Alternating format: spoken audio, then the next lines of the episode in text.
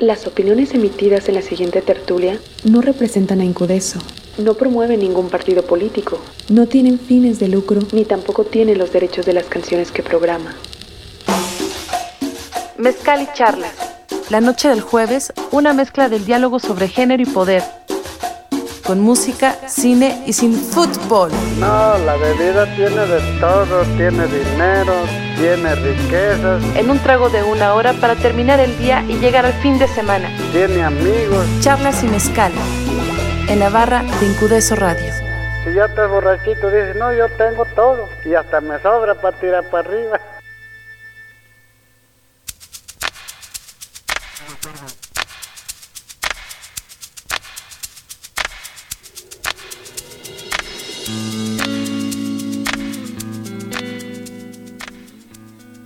¿Qué tal? Bienvenidas sean todas y cada una de las personas que se enlazan a esta señal de icónica urbana a partir de este momento y durante los próximos 60 minutos aproximadamente. Esto es Mezcal y Charlas. En esta ocasión la entrega número 71 dedicada, decimos, a descentralizar nuestra mirada hacia eso que suele llamarse cine nacional. Para ello hemos convocado al maestro Alberto Zúñiga, cineasta reconocido, que hace favor de saludar rápidamente. Mi querido Guillermo, qué gusto. Estoy muy contento de estar aquí en Mezcal y Charlas. De verdad es un, un placer poder conversar y bueno, pues hablar justamente de la descentralización del cine. Pues mientras nos servimos un buen trago, porque esto va a estar bastante intenso, usted haga lo propio. Esto es Icónica Urbana, reconstruyendo cultura en Mezcal y Charla.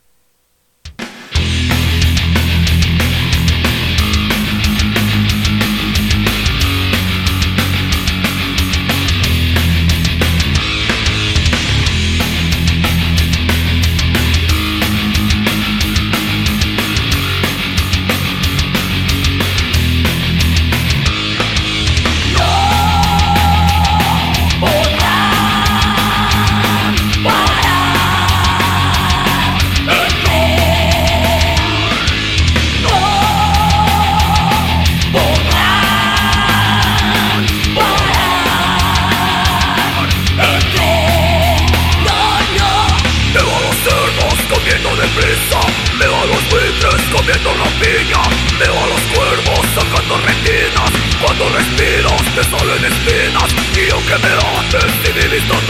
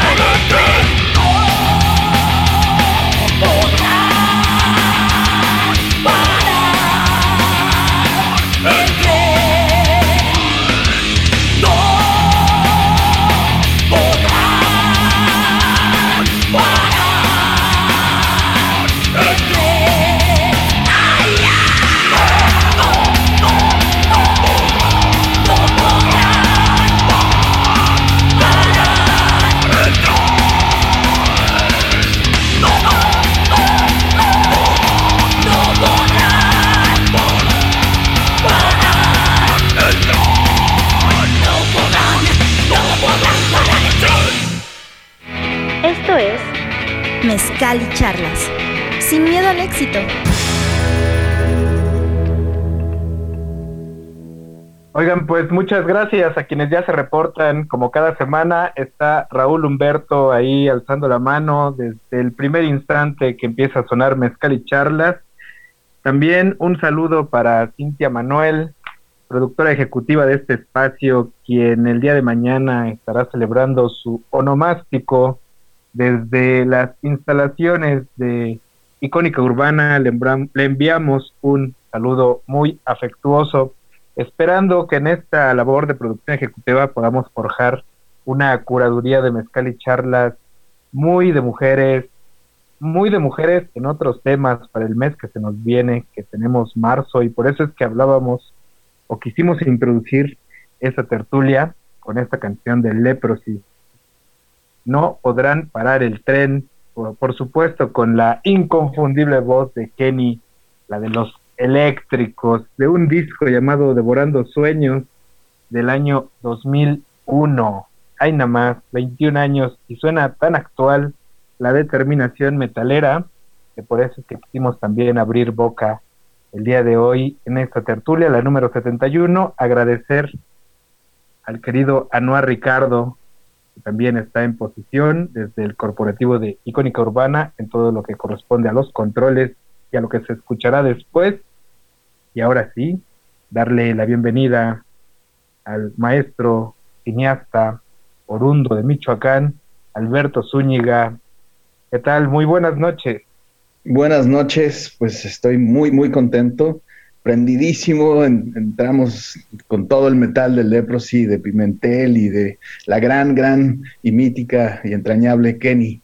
Kenny y sus eléctricos, efectivamente. Qué contento estoy aquí, querido Guillermo, estar compartiendo micrófonos y esta charla. Gracias por invitarme. De verdad, estoy muy emocionado de estar acá.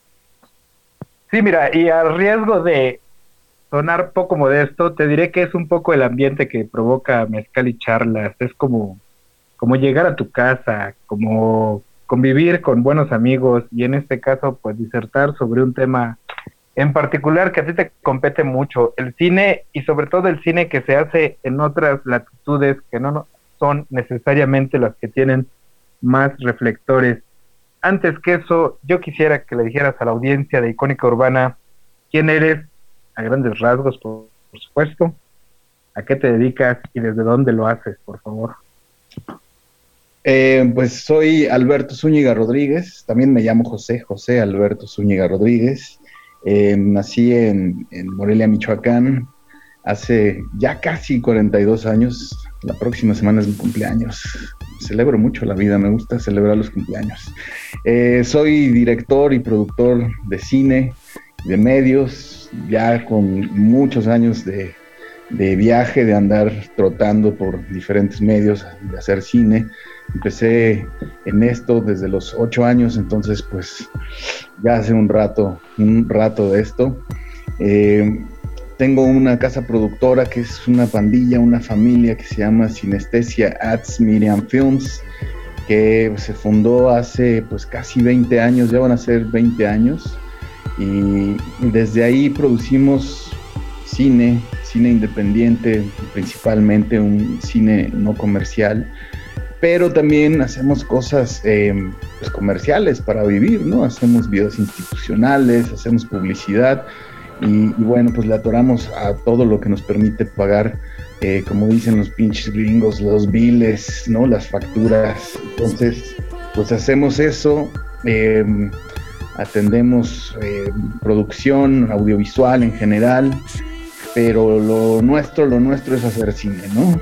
Y entonces trabajamos durísimo por, por desarrollar nuestras ideas, nuestras historias, y lo hacemos desde, justamente desde Michoacán, ¿no? Desde Morelia. Ahora puntualmente yo estoy, bueno, he sido muy, muy vago desde hace mucho tiempo, pero estoy eh, ahora en Querétaro. Pero entre Morelia, Querétaro, Ciudad de México, también estuve más de 10 años en Ciudad de México, entonces pues andamos por todos lados, ¿no? A eso básicamente me dedico, eso, eso soy el que está hablando. Ahora, yo tengo que confesar que esta selección, esta primera canción que escuchamos de Leprosy, eh, se debe en parte a la asociación que hago contigo y tu larga cabellera de los años en que nos conocimos, más o menos 2013, si no mal recuerdo, que estabas todavía presentando ese documental llamado Rupestre y bueno, después fuimos, colaboramos en ese otro que se llama En la Periferia Documental. Yo solo los menciono porque quisiera que le platicaras a la gente de qué se trata. Bueno, Rupestre es justamente eh, mi ópera prima como director, que no como productor, eso es distinto, ahí llevo más trayectoria, pero sí como director es el primer largometraje que, tuve la fortuna de dirigir y es una película justamente que habla sobre ni más ni menos que los rupestres. Seguramente mucha gente de tu audiencia los conoce, ¿no? Estos entrañables y entrañablas, porque ahí también hay una mujer, la reina rupestre Nina Galindo, ¿no? Hay una cantidad de talento importante que esta generación y este colectivo que se llamó en principios de los 80 los rupestres, pues en realidad aportaron muchísimo al rock nacional. Entonces la película va sobre ellos, la película ustedes la pueden buscar en YouTube, le ponen Rupestre el documental y ahí pueden verla completita en Full HD y demás, ¿no? Entonces esta película producida justamente por Jorge Pantoja, pues ahí es, ahí es como llego a, esa, a esa película en la que debuto como, como director, ¿no? Eh, por invitación de Jorge Pantoja Originalmente íbamos a hacer tres películas de rock and roll, eh, de las cuales tuve la fortuna de dirigir dos. Ya la tercera, por yo estar en otros proyectos, ya no pude hacerla. Sin embargo, Jorge sí cumplió su cometido y su, propuesta y, cumplió la, la, trilogía de rock, ¿no? Que tenía pensado. ¿Quién es Jorge Pantoja? Bueno, para que se den una idea, pues ni más ni menos que el ideólogo y los creadores del Tianguis cultural del Chopo, ¿no? Entonces, eh, un mítico también productor, pues productor cultural, promotor cultural de la Ciudad de México y, bueno, de nuestro país en, general, ¿no? Entonces, eh, esta película es la que me permite debutar como director. Nos fue muy bien, anduvo por un montón de lugares en el mundo, ganamos varios premios. Eh, todavía hasta el año pasado, en diciembre de el 20, del 20 para el 21 todavía nos dio un premio, el premio Balandra en Baja California Sur, en, La Paz. Y este, cuando debutó la película, en, fue en 2014, ganamos en Grecia, en un festival dual chipriota griego, y de ahí pues estuvo circulando por un montón de lugares en el mundo, ¿no? Representó a México en un montón de festivales de cine documental. Y la otra película en donde te adoptamos, mi querido Guillermo, y tuvimos la fortuna de contar con tu talento y apoyo, pues fue ni más ni menos que En la Periferia, que es el segundo documental de esta trilogía de rock. Pero esta, esta película, como su nombre lo indica, pues se lleva a cabo justamente en la periferia de la Ciudad de México, ¿no? básicamente en el Estado de México, y en un montón de lugares a los que fuimos, ¿no? Porque no solamente se limitó a que fuera a, Ciudad de México, el Estado de México, perdón. Estuvimos en la Ciudad de México, en los cuatro puntos cardinales, pero también estuvimos en estados como Puebla, Tlaxcala, fuimos a, Michoacán también y, anduvimos siguiendo a ocho bandas protagonistas que cumplían uno de los requisitos que nos autopusimos, ¿no?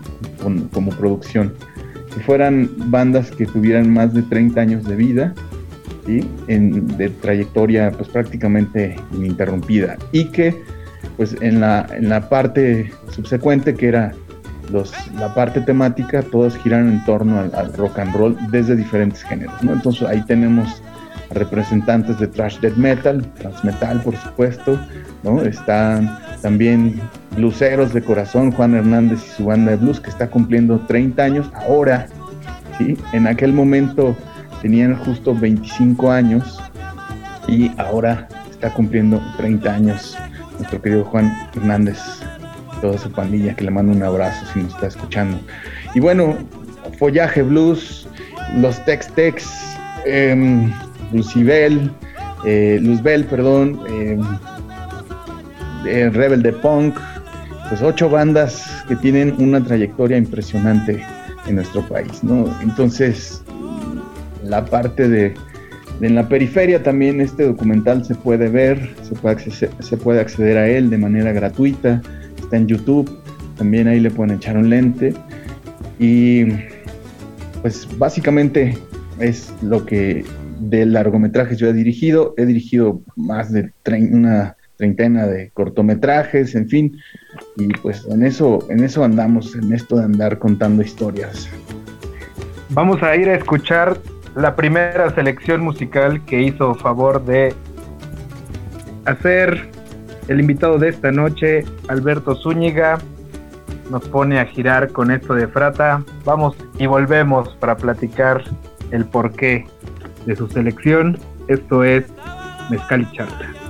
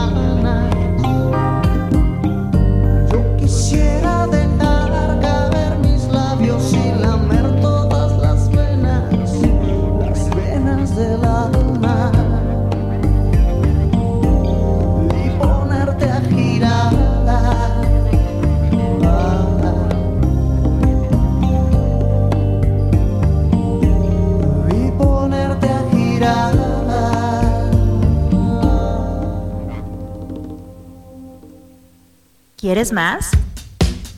En la compra de Mezcal y Magia contribuyes a la realización de esta tertulia. Búscanos en Instagram, arroba Mezcal y Magia.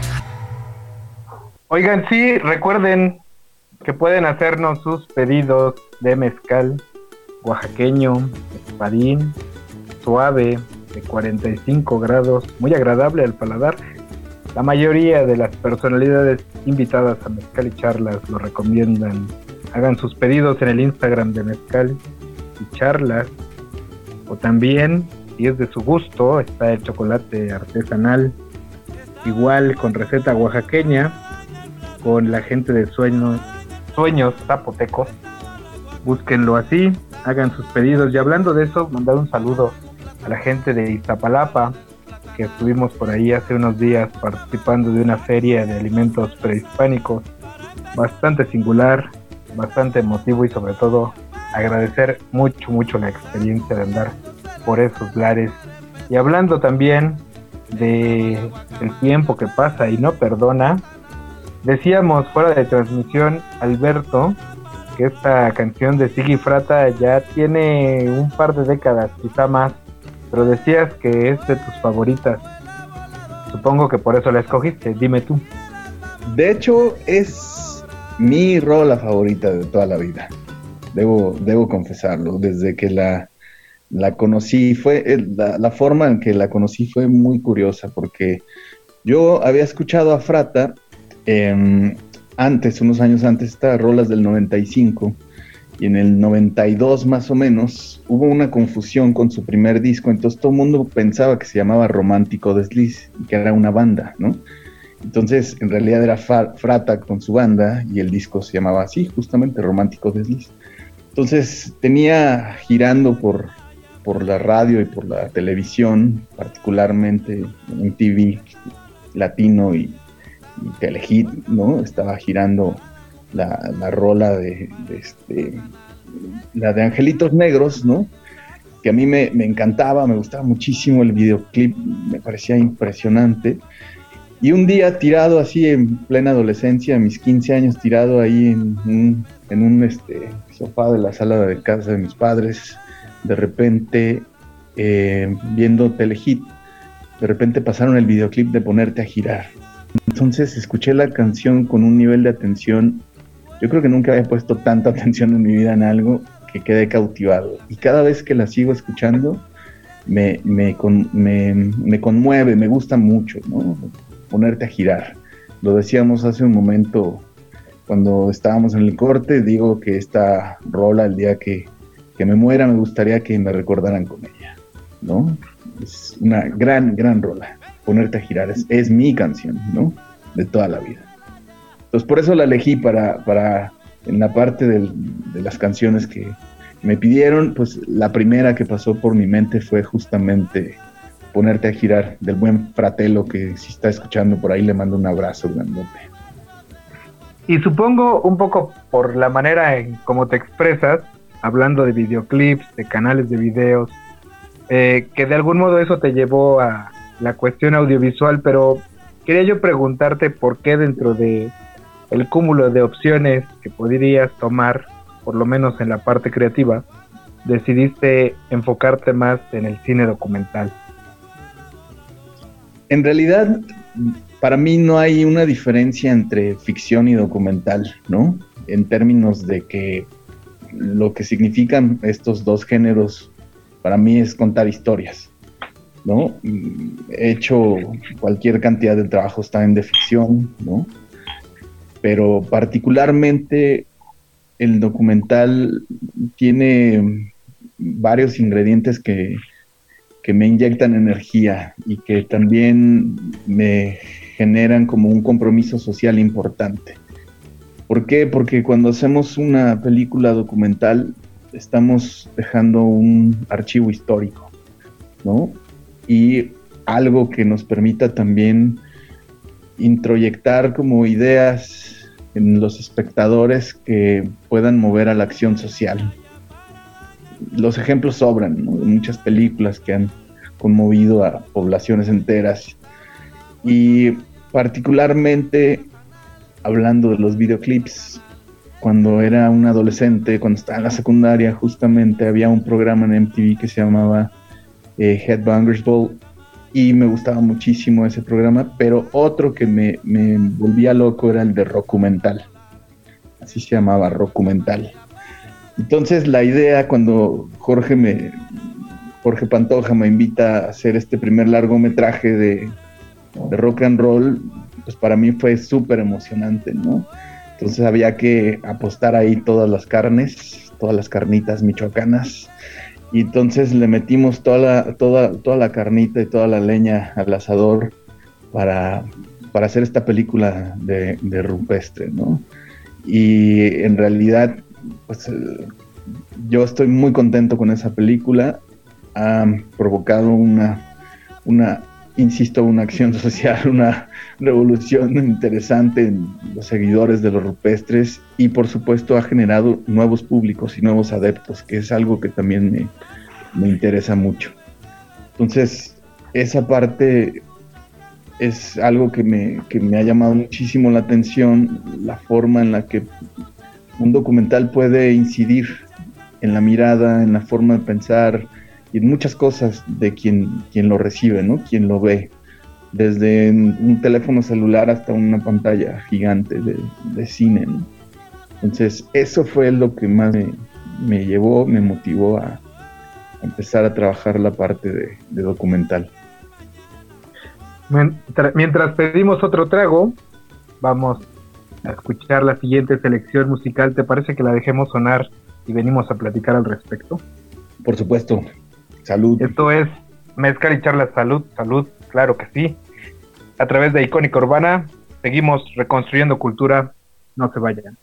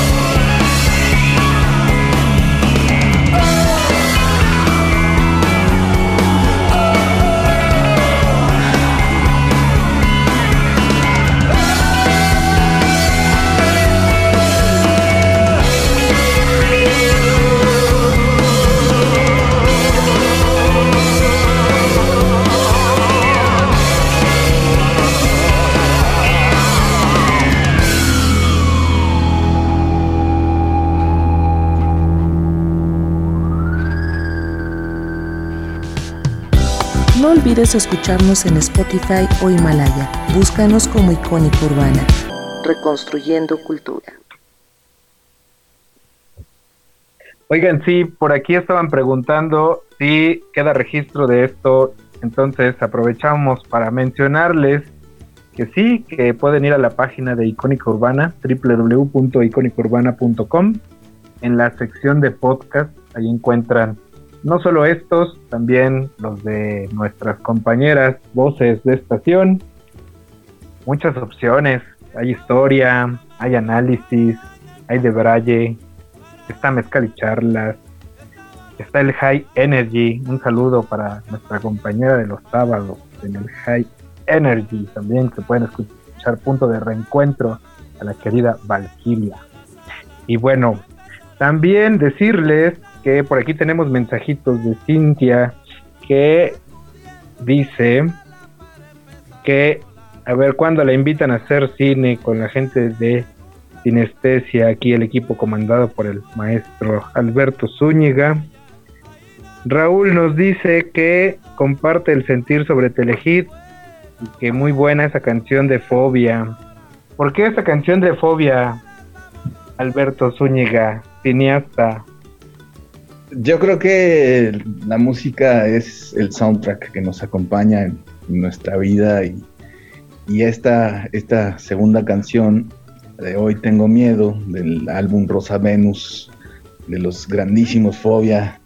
Em, me acompañó en un momento bien interesante cuando estaba a punto de irme a España a estudiar la maestría en producción audiovisual para la parte cinematográfica, especializarme en dirección y producción de cine. Era un momento de mucha incertidumbre en mi vida, ¿no? Y entonces cuando escuché Hoy tengo miedo de fobia, me inyectó una vitalidad y una energía sorprendente, ¿no? Fue como, neta, eso dice esta rola, ¿no? O sea, tengo miedo de salir, ¿no? Tengo miedo de... Los nervios me traicionan, tengo miedo de salirte a buscar, me digo, no seas tonto, no seas escéptico, ¿no? Entonces, de repente el miedo nos paraliza y está chido que también el miedo lo haga, ¿no? Que nos ponga esos límites y que nos haga sudar y que nos haga temblar y, de repente pues nos volvemos en nuestros propios héroes, ¿no? Porque justamente vencemos ese miedo todos los días o en un momento en específico. Entonces, en realidad es algo que te hace como seguir adelante también el miedo, ¿no? Entonces, para mí fue bien chido, aplica para este momento pandémico, ¿no? Es muy duro vivir con miedo, hay que luchar siempre para, para dejar los miedos atrás, ¿no? Porque como dice la rola, ¿no? No todos son tan malos, no todo está mal, no todos son villanos, ¿no? No todo el mundo te quiere matar, no todo está perdido y la vida es un picnic y esa frase me parece fabulosa, ¿no? estamos aquí de, paso, venimos a ser felices y pues hay que chingarle duro, ¿no? Para que eso ocurra. O sea, el tema de la felicidad como, pues como estos, estos tópicos así, ¿no? Muy, muy este, de lugar común, pues en realidad implican un montón de chamba, ¿no? Luchar por estudiar lo que quieres, por trabajar en lo que te gusta, por estar con las personas que quieres, ¿no? Por estar bien contigo. Entonces, al final es eso, ¿no? no hay que tener miedo, no hay que vivir con miedo. Y ahora en tiempos pandémicos aplica más, ¿no? Entonces hay que disfrutar la vida, ¿no? Para mí es eso, un recordatorio de disfrutar la vida y de, echarle pilas, ¿no? Echar toda la, fuerza para seguir adelante. En aquel momento, sí, sí, sí. dime, dime, No, no, en aquel momento, la escuché y, de repente cuando estaban de moda poner los ringtones, ¿no? En tu teléfono, solamente la línea debajo del chat, ¿no? Ding, ding, ding, ding, ding, ding, ding, ding, Puta, era... Me, me, sigue, cada vez que la escucho me, me, sacude el, el, cora, ¿no? El corazón, así, corazón, ¿no? Y entonces, padrísima esta rola de Hoy tengo miedo, la sigo escuchando como mis favoritas. Y es que precisamente como te escucho, quería yo preguntarte cómo ves la relación entre el cine y la música. es una relación que no, no puedes, no puedes separar, no puedes dividir, ¿no? Hay momentos en los que vamos, vamos a hacer como a poner ciertos statements, ¿no? O sea, el cine, aunque nació mudo, como dicen, pues en realidad era un cine silente, porque siempre estuvo acompañado de la música. O sea, siempre hubo un pianista, una orquesta, un, elemento sonoro que iba acompañando la imagen. Y la imagen tiene un 50% de carga, ¿no? Sobre nuestra percepción y el otro 50% lo tiene justamente el, el sonido. Entonces, creo que la música que entra en esta parte, como parte del lenguaje sonoro, pues es, es indiscutiblemente importante. Y yo lo veo como algo indivisible al cine. Vamos a ir a escuchar tu siguiente selección musical, que en lo particular me parece algo muy sublime, esto de Ian Pearson. ¿Qué decirle a la gente para que lo disfrute, Alberto Zúñiga? Que sientan la rola, tiene una historia también muy particular, que sientan la rola. Solo que la sientan. Esto es Mezcal y Charlas. Seguimos reconstruyendo cultura. No dejen de enviarnos sus saludos. Les prometemos que les vamos a dar lectura.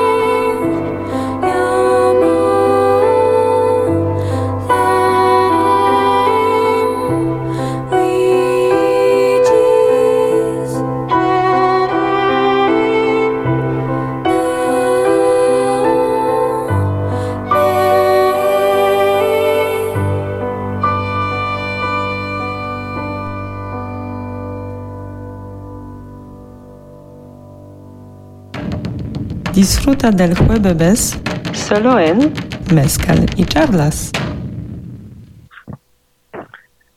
Tenemos saludos en esta emisión de Mezcal y Charlas. Tenemos saludos para la gente del huerto urbano, ahí donde andamos incursionando en otras habilidades que nos permitan pues diferentes cosas. Un saludo para la gente del, del huerto urbano, los niños y las niñas, ahí en las inmediaciones del Metro La Raza y el circuito interior. Por acá dicen que está interesante la tertulia, que les gusta la historia de vida que están escuchando. Sí, a mí también me gusta, por eso, por eso invitamos hoy al maestro Alberto Zúñiga para que socializara sus experiencias con el auditorio de Mezcal y Charlas y en la medida de lo posible de icónica urbana. También un saludo para Musa de Colores, que se reporta en el Twitter como cada semana, para Aldo de Jesús, que suele hacer lo propio. Agradecidos también porque sigan la señal de icónica urbana y en particular a Mezcal y Charlas. Ahora, volviendo sobre lo que estábamos conversando, Alberto, yo quería preguntarte Sí. ¿Por qué es que decides hacer el cine que haces desde donde lo haces? Porque si lo vemos así, y es un poco la, idea de manejar este tema como lo hemos venido haciendo, eh, regularmente se piensa en Hollywood como la meca del talento, pero también como la aspiración hacia donde hay que dirigir los esfuerzos creativos para ser exitoso en la industria cinematográfica. No es tu caso y por eso es que yo quisiera que nos compartieras tus porqués. Para mí el cine tiene un compromiso social importante en cualquiera de las dos ramas, ¿no? La ficción o el documental. Las historias que a mí me interesa contar son historias que me, pues me, primero me emocionan a mí, segundo me, tengo como la intención de que le emocionen al, resto de personas que las puedan compartir y que las hagan suyas. Y en realidad, pues contar las historias creo que es un derecho que tendría que ser universal, ¿no? El tema es justamente los caminos que tienen estas historias para llegar a la gente. Entonces, eh, Hollywood pues ha tejido toda una industria alrededor de ello, una industria muy hegemónica, por cierto, que ha llegado pues a cualquier cantidad de latitudes del, planeta, ¿no? Pero el hecho de que veamos pues películas que no necesariamente nos emocionen o que nos parezcan interesantes por su banalidad o superficialidad, pues no quiere decir que esté mal, ¿no? Está bien, es otro tipo de cine, pero también creo que también podemos contar otro tipo de historias. En el caso del cine mexicano es algo muy particular porque de repente se habla de cine mexicano y pareciera que todo, todas las películas que llegan sobre cine mexicano pues son las que ocurren en la Condesa, ¿no? En, la del Valle, este, en, estos lugares, ¿no? Entonces no representan justamente muchas historias que nos ocurren al resto de los mexicanos en un montón de lugares tampoco demuestran la diversidad de lo que somos, ¿no? Entonces, em, siempre desde chavito quise hacer cine en mi casa, ¿no? Yo no veía, yo no veía la necesidad de, irme a Estados Unidos, vengo de familia de migrantes. Mis abuelos por el lado materno fueron migrantes, casi la mitad de, de la familia de mi mamá, pues unos se fueron para Estados Unidos y el resto se quedó en, México. Y entonces siempre crecí con una familia dividida, ¿no? Con los que estaban en Estados Unidos y con esta parte como de, pues para poder tener éxito, no solamente en la parte eh, financiera, sino también en la parte eh, cinematográfica, pues existen estos, estos como clichés como de que hay Estados Unidos, ¿no? Eh, y a mí no, no, esa parte no. Yo dije, ¿por qué me quiero de mi casa, no? ¿Por qué tengo que abandonar a mis amigos? ¿Por qué no puedo hacer cine desde casa? Entonces, cuando éramos muy chavos, ¿no? preparatorianos, universitario, quería hacer cine en casa, en, Morelia, pues de repente una cantidad importante de personas se burlaban, ¿no? Porque era como, no, no, pues si no te vas a Estados Unidos, no, si no te vas a, a DF, no, no lo vas a poder hacer. Y así, ¿no? Cualquier cantidad de, situaciones. Em, había una limitante técnica, hay que, hay que reconocer esto también ahora tú puedes contar y hacer una película con tu celular y esa película que grabaste con tu celular la puedes llevar a una pantalla de cine. ¿no? Antes esa limitante técnica era una barrera importante y una barrera económica difícil, ¿no? Hacer, pensar en hacer cine desde tu, desde tu casa era, era complicado, además de no había escuelas de cine en mi generación, ahora afortunadamente en mi entidad, en Morelia, hay varias escuelas ya, ¿no? Algunas muy, muy jóvenes. Y eso, eso pues da una perspectiva distinta, ¿no? Entonces ya sueno como abuelo de casi 42 años en mis tiempos, ¿no? Y pues sí, en mis tiempos la neta es que no había dónde estudiar cine y todo era ir a las bibliotecas, comprar libros, ¿no? El internet no era lo que es ahora que hoy puedes tener una biblioteca de cientos de PDFs, ¿no? entonces era diferente, ¿no? Para estudiar cine había que ser autodidacta. Em, tenía la fortuna de acudir con cierta regularidad a la Ciudad de México, a ir a comprar libros, ¿no? A estas grandes librerías. Y entonces en las bibliotecas también de, casa de Morelia, pues había algunas cuantas joyas cinematográficas que se podían consultar y entonces el primer paso que tuve pues fue la parte autodidacta. Entonces, em, una parte respondiendo a esto, ¿por qué desde, desde Morelia? Pues también porque creo que no todo se tiene que centralizar, ¿no? Y no todo tiene que ocurrir en la Ciudad de México. Entonces, em, estuvimos neceando por muchos años con la pandilla, reunimos a una cantidad de cómplices importantes y pudimos hacer la primera película hecha en Michoacán por michoacanos una película que se llama Enero, ¿no? Que pueden ver en, Amazon Prime, ¿no? O que la pueden rentar, comprar. Sí, te refieres a Enero. Enero, exactamente, ¿no? Entonces, em, curiosamente también fue la primera película en la historia del cine michoacano, hecho por michoacanos, em, que se estrena en cartelera comercial, ¿no? Se estrena en salas de cine comercial en todo este circuito alternativo también, ¿no? que, supuestamente Roma vino a, este, a, demostrarnos que existía cuando ya habíamos transitado por él muchos, muchos años antes. ¿no? Entonces, eh, hay otros cines, no todo es los cines que se instalan en el centro comercial. Yo he hecho muchísimo de menos los cines que eran estos grandes teatros ¿no? Donde podías ver hasta en permanencia voluntaria varias películas. Y ahora es echarlos de menos, ¿no? La nostalgia, ¿no? A mí me da mucha tristeza que los cines se hayan instalado en los centros comerciales, pero afortunadamente, insisto, hay otros cines. Y esos cines son los que me interesan, esos públicos son los que me interesan. No quiere decir que no me interesen los de los centros comerciales, por supuesto, ¿no? A mí lo que me interesa es que las películas se vean me interesa dialogar con una persona que ve una película en YouTube o en un dispositivo móvil. Yo no estoy clavado con la idea de solamente las pantallas de cine.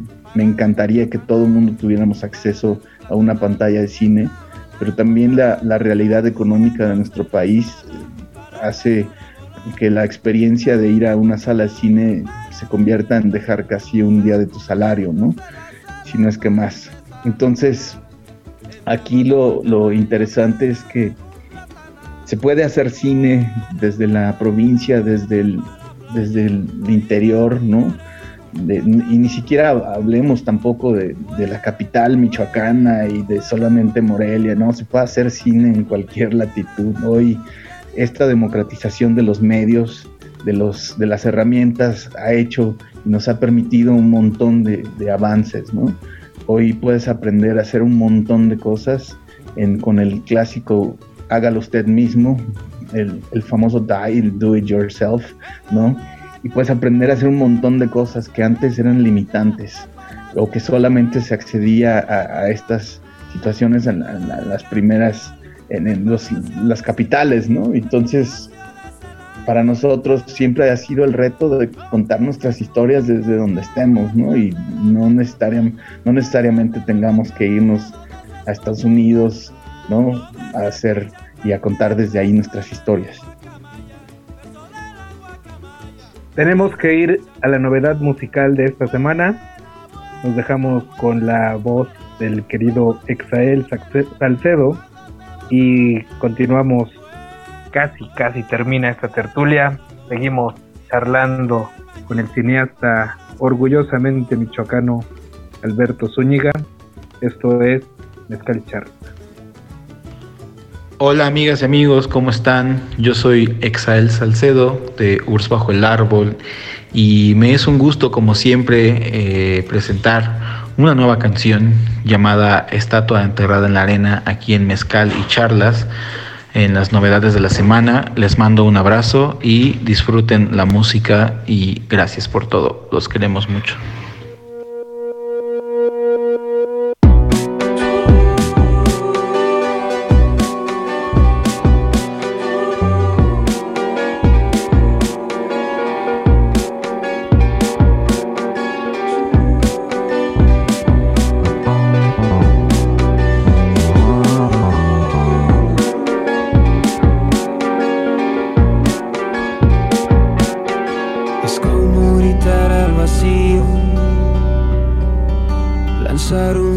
Sin luz.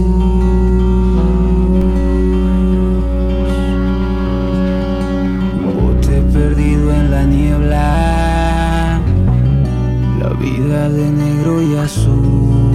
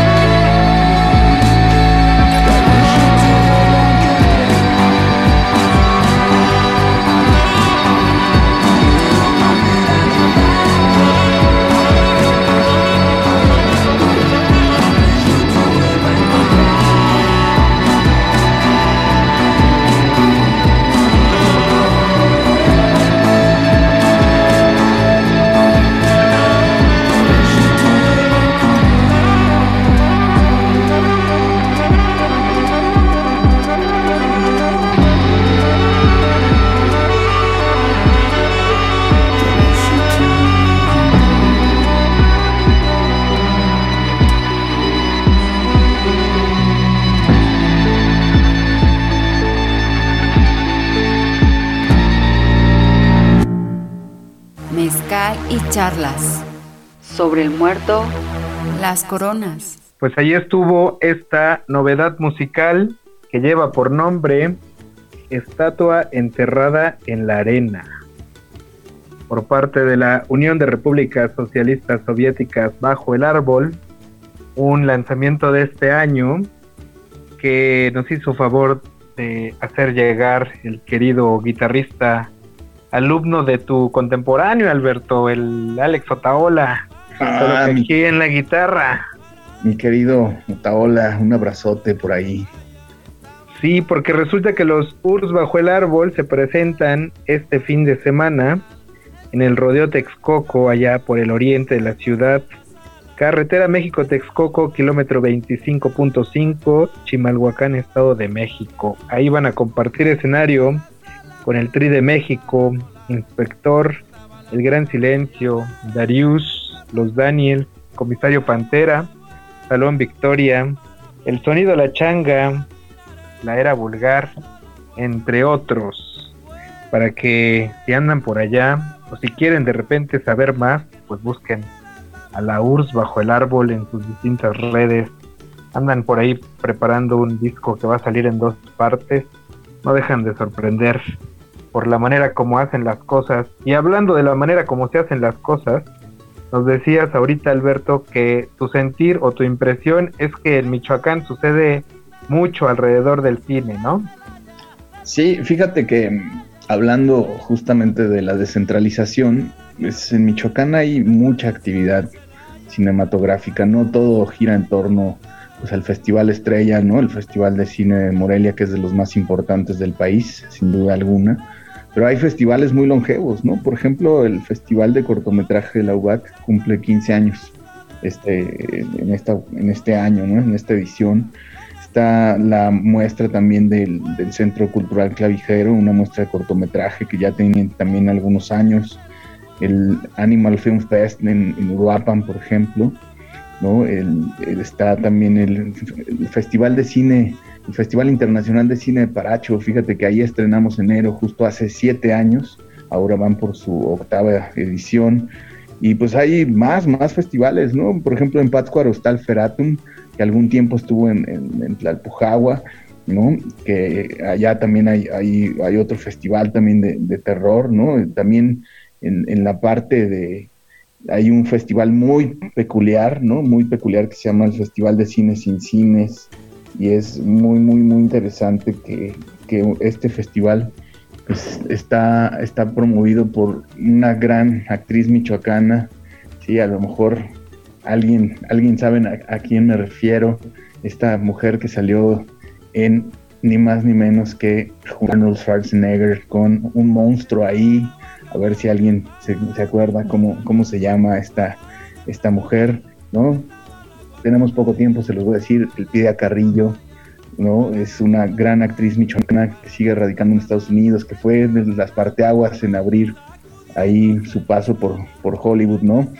Y, hay, hay más, más festivales, por ejemplo, un festival muy, muy bonito eh, sobre diversidad sexual y de género que se llama Quorum, por ejemplo, ya va también por su sexto, séptimo año. También está por ahí, pasa la gira de Ambulante, desde hace muchos años ya, 16, 17 años.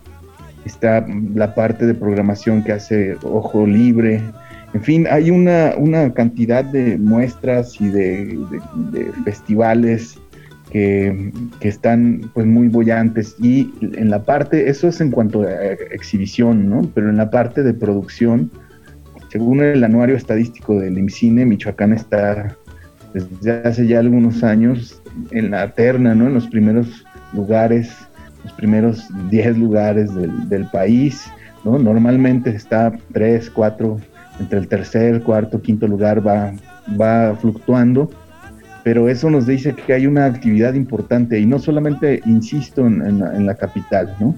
También, pues hay, muchas cosas interesantes. ¿Y esto a qué se lo atribuyes tú? ¿A que haya tanta actividad alrededor de una actividad como el cine, que también de repente pesan muchos prejuicios, como, no sé, no los quiero repetir ahora, pero ¿A qué se lo atribuyes tú esta escena tan bollante en tu estado? Mira, yo creo que, yo sí vi un antes y después em, de la actividad cinematográfica en, el estado a partir del nacimiento del Festival Internacional de Cine de Morelia. ¿no? Esto, eso es una, una realidad. Y por supuesto, insisto, y lo vuelvo a decir, la democratización de los medios, ¿no? O sea, el hecho de que tú puedas desde un celular, una cámara fotográfica que te permite grabar video, pues contar historias, ¿no? Desde una laptop, poder editar. No necesitas la infraestructura que en los 90 en los 2000 se, se requería para hacer cine, ¿no? Que eran inversiones pues, prácticamente millonarias. Entonces, esos cambios han sido importantes y un factor que ha detonado una participación activa, ¿no? De, la gente tratando de contar sus propias historias. Entonces eso es muy, muy interesante, ¿no? Porque vemos historias padrísimas. Eh, tuvimos la oportunidad de apoyar un, corto que habla justamente de un, romance lésbico en una comunidad purépecha, ¿no? Entonces ese, ese corto que es precioso, pues ha ido cosechando en un montón de premios en un montón de lugares porque justamente es otra mirada, ¿no? Y no tiene que ver con, con, la cotidianidad moreliana ni, o sea, hablando de las capitales y de descentralizar, ¿no? Entonces también nos da otra mirada, otra perspectiva y otros lenguajes también, ¿no? Otras, otras formas de comunicarnos. Entonces eso por hablar de, muchas otras historias, ¿no? Eh, Luis Sosa, por ejemplo, en Lázaro Cárdenas, en la costa michoacana, cuenta unas historias también súper bonitas, ¿no? Entonces hay mucho talento, hay nuevas generaciones. Cuando en mis tiempos, otra vez sueno abuelo, éramos muy poquitos los locos, ¿no? Los que queríamos hacer cine. Y hoy me da mucho gusto pues, ser parte también de, de, la formación de las, de las nuevas generaciones, ¿no? Y hay muchos chicos talentosos, entusiastas, ¿no? Hay muchas chicas ya, algo que, ya era falta, ya hacía falta también, y eso pues está, está increíble, ¿no? Esa, esa parte a mí me, me, emociona muchísimo. Hace rato decías que, que no había antes escuelas de cine propiamente por aquellos lugares. Eh, ahora tú eres parte importante también de que esas escuelas estén, o sean, mejor dicho, una realidad ¿Cuáles son tus impresiones de tu labor docente a grandes rasgos? Mira, yo tengo, este año estoy cumpliendo 16 años em, de actividad docente y he tenido la fortuna de participar y colaborar en, varias universidades, ¿no? Eh, no solamente de, Morelia, sino también de, la Ciudad de México y de otros estados. Y particularmente hablando de, Morelia, el hecho de que empiecen a surgir estas escuelas de cine o estas escuelas de comunicación que le pusieron atención a, las materias de cine, pues han ido egresando generaciones muy, muy interesantes, ¿no? Eh, por ejemplo, ahorita pienso en, alguien que está haciendo videoclips de banda, por ejemplo, en Tierra Caliente, Michoacana, con una calidad excepcional, el Mane Borja, ¿no? Por ejemplo, eh, pues también se están diversificando ¿no? los aprendizajes, no solamente para, para hacer cortometrajes, ¿no? también videoclips, también la parte de documental, la parte de, de ficción, docuficción, etcétera, etcétera. Entonces, el hecho de que haya una formación universitaria, creo que también le da a muchas personas un, rigor y una disciplina interesante, ¿no? aunque hay los detractores que dicen que pues, para hacer cine simplemente se aprende haciendo cine, que no necesitas ir a una universidad, bueno, pues en realidad también la parte de la formación universitaria te da otras herramientas, ¿no? Entonces he visto pues una, una clara, eh, no sé si decir evolución, ¿no? Yo creo que más bien eh, podría decir crecimiento natural del interés y las ganas de, hacer cine. Y esa parte es bien bonita, ¿no? Los alumnos que, hace pues ya 15 años egresaron, pues son, son ya chavos que están en, activo en, la industria, Haciendo arte, haciendo fotografía, haciendo edición, motion graphics. y esa parte para mí ha sido muy gratificante, ¿no? Entonces, eh, hace rato en Instagram, por ejemplo, veía en una foto que subió eh, Lucy Luna, por ejemplo, ¿no? Eh, como guionista que está haciendo cositas en, la industria cinematográfica norteamericana y está padrísimo eso, pero también tengo a otros y otras alumnas, otras, ¿no? Que están haciendo cosas bien interesantes también en Europa, en África, por ahí anda un exalumno mío. Entonces estoy muy contento, eso me emociona, Memo, porque dices, ha valido la pena, ¿no? Ha valido la pena y en la parte docente, pues yo siempre trato de ser el profe que me hubiera gustado tener. Y entonces lo replico no solamente en, mis clases cotidianas, sino también en, los talleres, ¿no? En las conferencias y en todos lados donde me invitan a compartir y hablar de cine, ¿no? Soy como, como voy repartiendo la, la palabra del Señor del cine, el único Dios en el que creo. Pues mira, ahora que dices hacer que valga la pena, eh, tenemos por aquí un saludo de JD Oscar GR que llegó por Instagram y que nos dice un saludo al buen Beto. Acá estamos esperando esa tan ansiada reunión de los secundarios del E para saludarlo personalmente.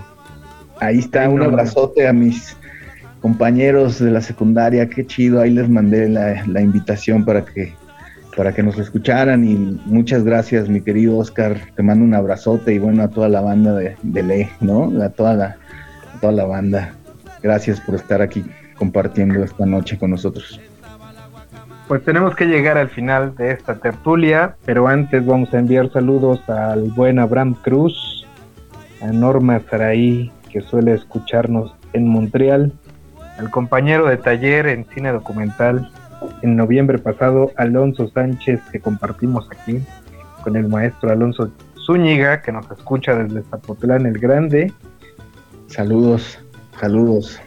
En la parte técnica, a Ricardo, como cada semana haciendo lo propio, cediendo a la generosidad de los invitados para que se escuche su voz y se comparta su experiencia. Y también a Cintia Manuel, en la producción ejecutiva. Ahora, eh, Alberto, yo quisiera que dijeras qué onda con tu proyecto más reciente, este de la Gatalina, si puedes. Sí, ahora. Sí. Y ya para terminar, ¿por qué elegiste el infierno de Dante con Transmetal para cerrar esta tertulia? Bien, eh, fíjate que Emiliana nació en Barcelona, ¿no? En España. Es hija de, mi, de mi partner in crime, de mi cómplice de vida, de mi compañera, la vikinga. Eh, ella la adoptó cuando tenía unos meses, ¿no? Chiquitita, chiquitita, tenía un par de meses. La adoptó allá en Barcelona entonces ha vivido con ella prácticamente 13 años, ya es una gatita longeva. Es negra, ¿no? Lo cual, entendiendo lo que supone tener la piel negra, ¿no? No solamente en, los animales, sino en las personas y en todo el mundo, supone un montón de prejuicios absurdos, ¿no? Y muy, muy tontos, ¿no? En los gatos, concretamente, pues que hablamos de que los gatos negros dan mala suerte, ¿no? Y cualquier cantidad de tonterías. Em, entonces, eh, me interesa mucho contar la historia de vida de esta gatita que ha vivido en un montón de casas, que ahora ha vivido en dos países distintos y tiene una vida bien interesante porque la idea es hacer esta película, contársela a niños chiquitines de 4 hasta 11, 12 años y abordar temas que normalmente son difíciles para ellos. Desde el miedo a los rayos, por ejemplo, pero también la parte de la estructuración familiar, cómo va cambiando, ¿no? Cómo las familias van cambiando. Entonces, eh, mi pareja en algún momento estuvo casada y cuando se separa, eh, pues eh, la parte de cuando hay que moverse de casa y demás, la gatita se, se quedó con su expareja, ¿no? Entonces de repente pues, vivió en la casa de los abuelos, en la casa de los papás de, él, ¿no? Entonces, eso también es, son situaciones que le pasan a los niños, ¿no? A las niñas. Eh, cuando los papás se separan, ¿qué onda? Cuando hay que cambiarse de país, cuando hay que cambiarse de casa, cuando pierdes a tus amigos, ¿no? Cuando pierdes un montón de cosas. Entonces, esos temas van a estar presentes en la película que se llama justamente Emiliana Gat Alana. Eh, también se va a hablar de las cuestiones que tienen que ver con inclusión lingüística, no solamente sexual, sino de, ese, de ese estilo. Entonces, es una película que va a ser como muy amena, que va a ser muy divertida, pero también va a, a tratar temas que son difíciles, ¿no? Para los niños, como el de la muerte, por ejemplo. Entonces, em, eso también va a estar ahí presente, ¿no? Em, evidentemente, cuando Vicky llega a México y nos reencontramos, pues hay una, una parte ¿no? de las familias reconstituidas, ¿no? Entonces ahora, pues Emiliana es, mi hija gatuna, y entonces eh, pues estoy haciendo esta, esta película justamente para hablar de todos estos temas para los más chiquitines, ¿no? Desde la parte documental, por supuesto. No es una ficción, es un documental. Tus redes y rápidamente, ¿por qué elegiste el infierno de Dante con Transmetal Alberto Zúñiga, cineasta? Em, el infierno de Dante es una canción que cada vez que la escucho inyecta un montón de energía en mi vida. No, em, soy fan de los transmetal. La vida me sonrió y tuve la, fortuna de, que estuvieran incluidos en la periferia. ¿no? De adolescente llegué a, a verlos en un lugar mítico de nuestra ciudad que se llama la Cueva de Chucho y ahí justamente en, algún concierto al que tuve oportunidad de ir cuando estaba en la preparatoria, acompañado de un, profe muy querido, Saleb de historia, ¿no? el profesor de historia, pues era, era, era, cuando lo escuché en vivo, justo con la voz de Pimentel, ¿no? de Lepros y ahora, em, el infierno de Dante me, recuerda cada vez que le escucho cuánto amor tengo por el rock and roll y particularmente por el, trash death metal mexicano. ¿no? Es una canción que, me gusta muchísimo y pues si hablamos justamente de Dante Alighieri y la Divina Comedia, pues ahí hay una referencia literaria que es innegable, ¿no? Entonces, por todo eso, y me parece una canción tremendamente cinematográfica, para no extenderme más. Pues ustedes escucharon al maestro Alberto Zúñiga en esta tertulia sobre cine hecho en Michoacán, la número 71. Si nos regalas tus redes para la gente que esté interesada en seguir tu trabajo.